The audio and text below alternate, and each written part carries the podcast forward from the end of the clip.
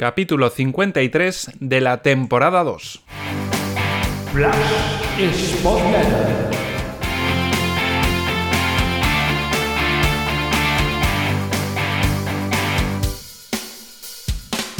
Hola, ¿qué tal Spotletters? Bienvenidos a una nueva entrega, la posterior al derby, la derrota del Sporting 0-1 ante el Oviedo y antes que nada tengo que reconocer que todos los días previos, el derby y lo posterior desde hace bastantes años me da mucha pereza, me aborrece y poca gana suelo tener de que lleguen estos partidos y es una pena porque encuentros que deberían ser especiales, de rivalidad, eh, pues se convierten en generar antes, durante y después un contexto que a mí, al menos como digo, me aborrece y tengo ganas siempre de que pase. Suelo desaparecer de redes sociales esos días, leer menos prensa y poca gana normalmente tengo de, analizar eh, esos eh, partidos. Pero allá vamos y vamos a comenzar con la visión que tiene Antonio Cabeza de lo sucedido en ese encuentro Sporting Oviedo. Antonio, cuéntanos. Buenas, Pablo. Mi impresión sobre el Sporting Oviedo del sábado es que, en general, fue un partido bastante equilibrado. Ambos equipos tuvieron fases en las que estuvieron mejor que su rival, pero ninguno tuvo el control y la continuidad en el juego como para parecer superior al otro.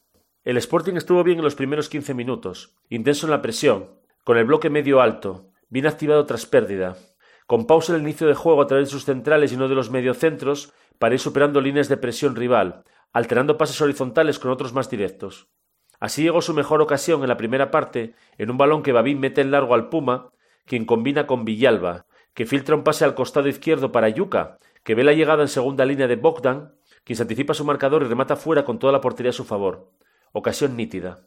En esa fase también otra buena ocasión de Cristian Rivera que remata con el hombro tras centro lateral encontrándote solo en el área. A partir del cuarto de hora el partido se equilibra. El Oviedo comienza a ganar duelos en el medio aprovechando, apoyándose en un tribote muy físico y tiene llegadas peligrosas, casi siempre por la banda derecha, dándole altura a Lucas, ahijado y aprovechando que el Puma Rodríguez cierra mucho y no le persigue. Provocó en esa fase varios centros laterales y saques de esquina en general bien defendidos por el Sporting. Cumplida la media hora llega la mejor ocasión del partido para el equipo azul, y el protagonismo llega en este caso de la banda izquierda, hasta ese momento inexistente, que será la que al final inclinará el partido. Borja Sánchez se mete hacia adentro y saca de su zona Bogdan, filtrando un balón a su espalda. Cornoud ataca ese espacio aprovechando la pasividad de Aitor, que no le sigue, y mete un buen centro lateral que Luismi, libre de marca, llegando en segunda línea, remata de volea para que Cuellar haga una gran parada sacando una mano prodigiosa.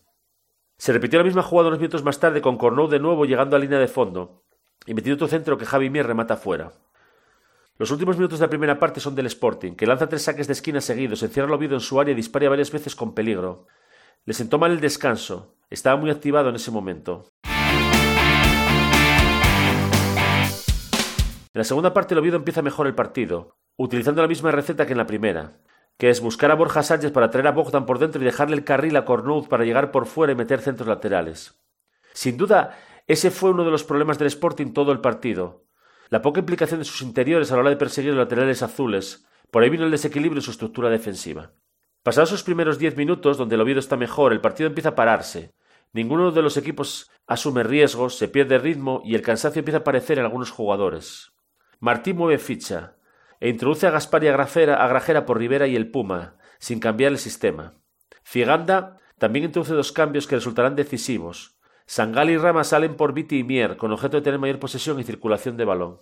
Posteriormente, Martín, en una lectura, a mi juicio equivocada, Martín, introduce a Pablo Pérez por Aitor y desplaza a Villalba a la banda derecha, pasando a jugar un 4-4-2 claro. Ese cambio debilitará al Sporting y le partirán dos, teniendo desde entonces inferioridad por dentro ante el tribote y los dos interiores del Oviedo, ese escenario, no obstante, llega la mejor ocasión del Sporting en la segunda parte. Pedro recupera un balón en el medio, conduce y filtra un pase vertical a Villalba, que ve el desmarque de Yuca a la espalda de Cornoud y dispara con mucha fuerza con ventaja ante los centrales. Su disparo sale fuerte y seco, pero centrado, y Femenías consigue repelerlo. Ahí estuvo la posibilidad de ganar el partido para el Sporting. El que sí acertaría ser el Oviedo en una buena jugada colectiva fruto de esa superioridad por dentro de la que ya hablé, ya que, tras varios pases interiores, el balón consigue llevarse a banda izquierda, donde Cornud vuelve a llegar libre de marca y ataca a la profundidad aprovechando que Villalba no le persigue. Grajera sale a la ayuda, pero resbala. El francés se adentra en el área y mete un centro duro que Berrocal, con bastón a su espalda y muy exigido, tiene la mala fortuna de despejar hacia su portería. El balón coge una trayectoria elevada, con cierto efecto, y Cuellar apenas puede despejarlo, pero no evitar que se introduzca en su portería. Fue una acción desafortunada, a la poste determinante, pero hay que centrarse en lo que ocurre antes de que Berrocal despeje ese balón, porque la incapacidad del Sporting de cerrar los pasillos exteriores del rival, sobre todo su banda izquierda, fue constante. De hecho, situar a Villalba en banda para perseguir el lateral rival no solo no solucionó el problema, sino que lo agravó. Hasta el final poco que contar. Reiteradas pérdidas de tiempo del Oviedo, ya con el marcador a favor, cambios de Martí que implicaron un desorden absoluto, con muchos jugadores fuera de posición y ataques a la heroica para aprovechar la altura de sus delanteros. Y así pudo empatar el Sporting el descuento con una ocasión de Yuke y otra Ramírez que es muy clara. En resumen, derrota del Sporting decidida por detalles en un partido bastante equilibrado. La estadística es tozuda al respecto y lo corrobora. La posesión fue empatada al 50%, el Sporting disparó 17 veces, el Oviedo 11, aunque este tiró más a puerta, en faltas acabaron 17-15 y en saques de esquina 6-5. Datos sin duda que reflejan lo que comento. Pues esta es la visión de Antonio, vamos ahora con la mía y comenzamos con el primer tiempo donde el Sporting igualó la intensidad y compitió de esta manera de igual a igual antes del descanso, con un Oviedo que fue mejor en los primeros 3-4 minutos, parecía que, comenzaba un poco más fuerte, después eh, se hizo con el control el Sporting, el Oviedo tuvo sus mejores ocasiones pues prácticamente después del minuto 30 hasta el 40 aproximadamente, y ya el Sporting volvió a tener otro arreón hasta el descanso en esos últimos 5 o 6 minutos. Lo destacado para el Oviedo en esos minutos 30 a 40 fueron el remate de Luismi que detiene Cuellar y el cabezazo alto de Mier, ambos fueron a pase de Cornut, y por el Sporting, antes y después de ese tramo de dominio más oviedista, tuvo varias ocasiones, contabilizó más, pero quizás menos claras, salvo el cabezazo de Bogdan, que sí que fue bastante claro para adelantarse en el marcador y que pudo ser clave en el partido. Antes había tenido un tiro eh, Aitor, después un remate con el hombro de, Rivera, un centro de Craves al que no llegó nadie, un remate de Villalba desviado a córner en el área pequeña, estaba casi de, espaldas eh, cubierto por, un defensa, y un tiro de Craves que se fue al lateral de, de la red.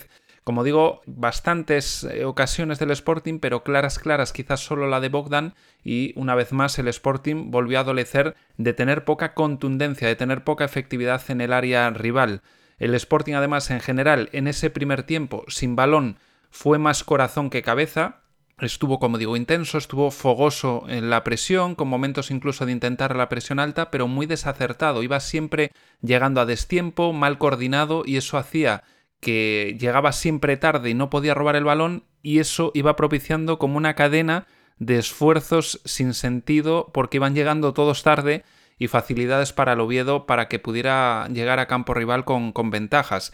Aparte, sin balón, crucial, un par de cruces que tuvo Bogdan en algo que viene siendo habitual del Sporting no esta temporada, sino en los últimos años, que es con corners o jugadas a favor, acaban teniendo contras bastante claras los rivales y en esta ocasión, como digo, las pudo frenar bien Bogdan.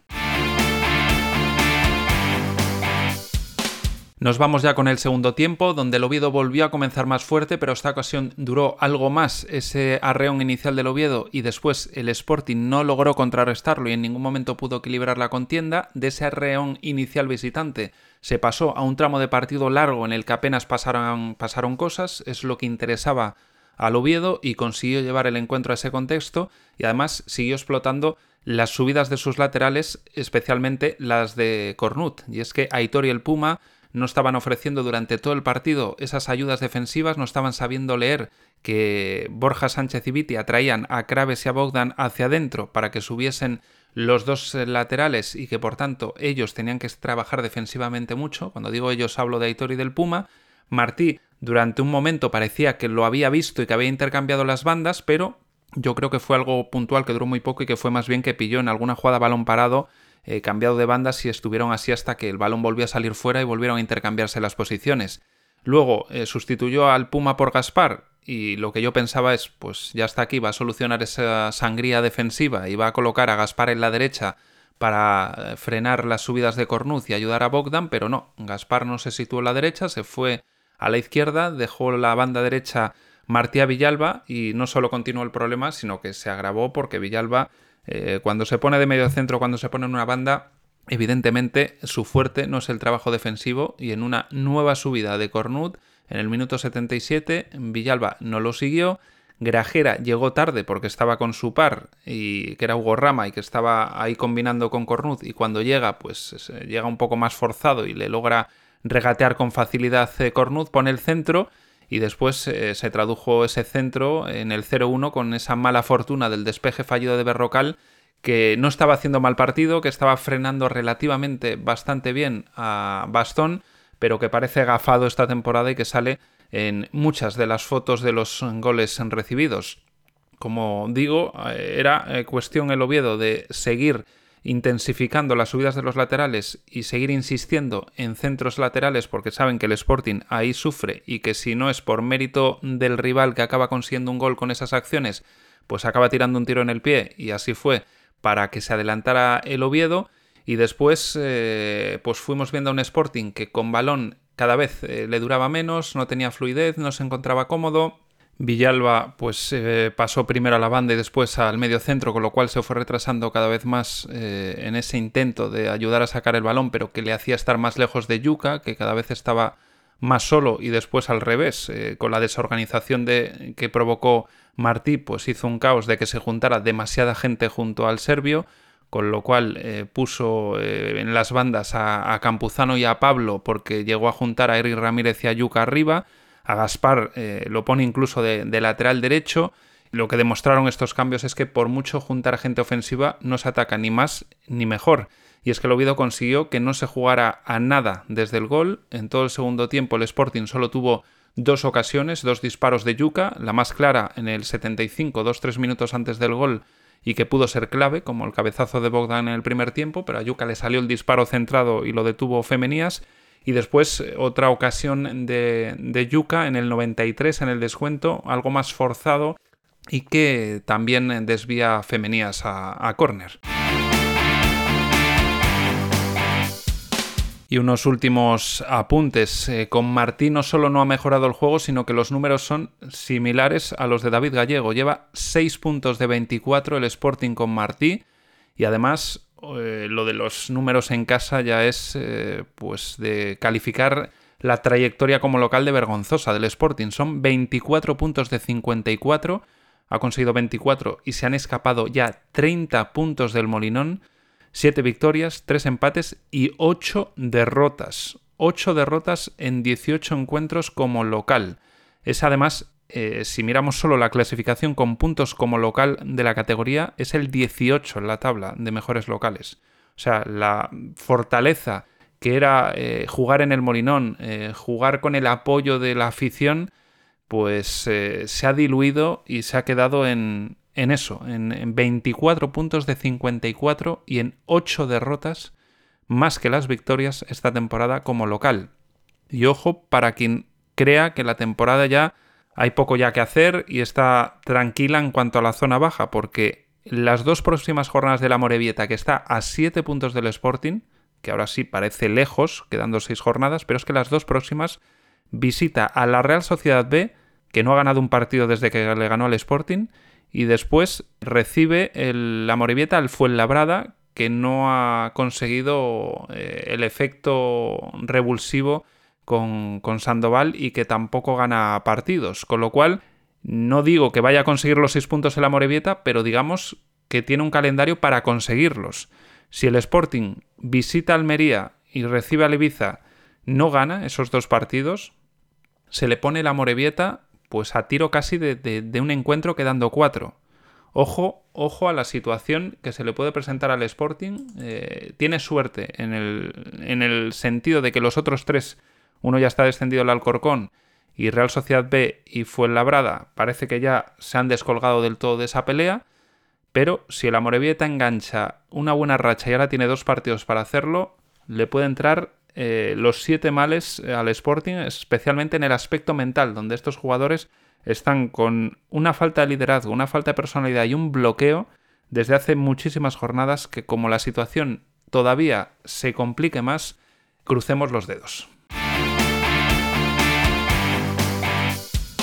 Nada más, hasta aquí esta entrega post-derby. Eh, ya sabéis las vías habituales para cualquier comentario, sugerencia, pregunta o lo que queráis. El email es gmail.com, los canales de iVoox o Telegram o suscribiéndose y haciendo comentarios en la newsletter sporting.substack.com. Gracias por estar ahí, gracias a Antonio, una entrega más por colaborar. Nos escuchamos en la próxima. Flash